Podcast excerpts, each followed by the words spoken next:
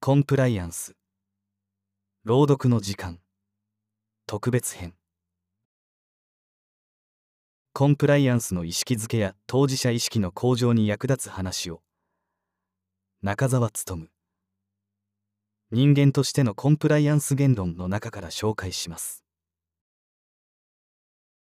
この音声はコンプライアンス教育サイト人間としてのコンプライアンス。自分で守るコンプライアンス。哲学倫理人間性がお送りします。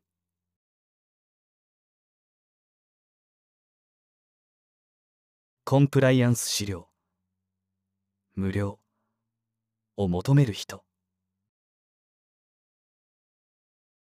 無料のコンプライアンス資料を求める人は「古事記」「物乞い」である。すなわち1自分で考えない。2だからきちんとわからない。3よって書けない。作れない。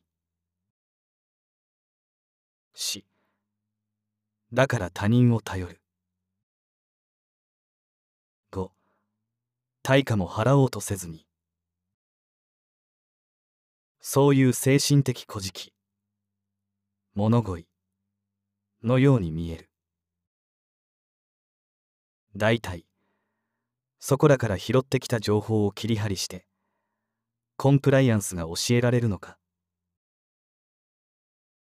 そう思わざるを得ない。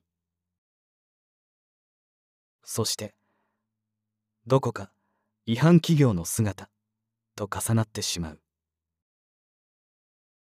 こんな自身に対する資料も大切ではないだろうか。出所。中澤勉。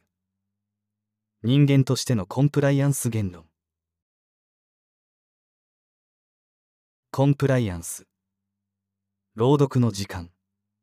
特別編。この音声はコンプライアンス教育サイト。人間としてのコンプライアンス。自分で守るコンプライアンス。哲学倫理。人間性がお送りしました。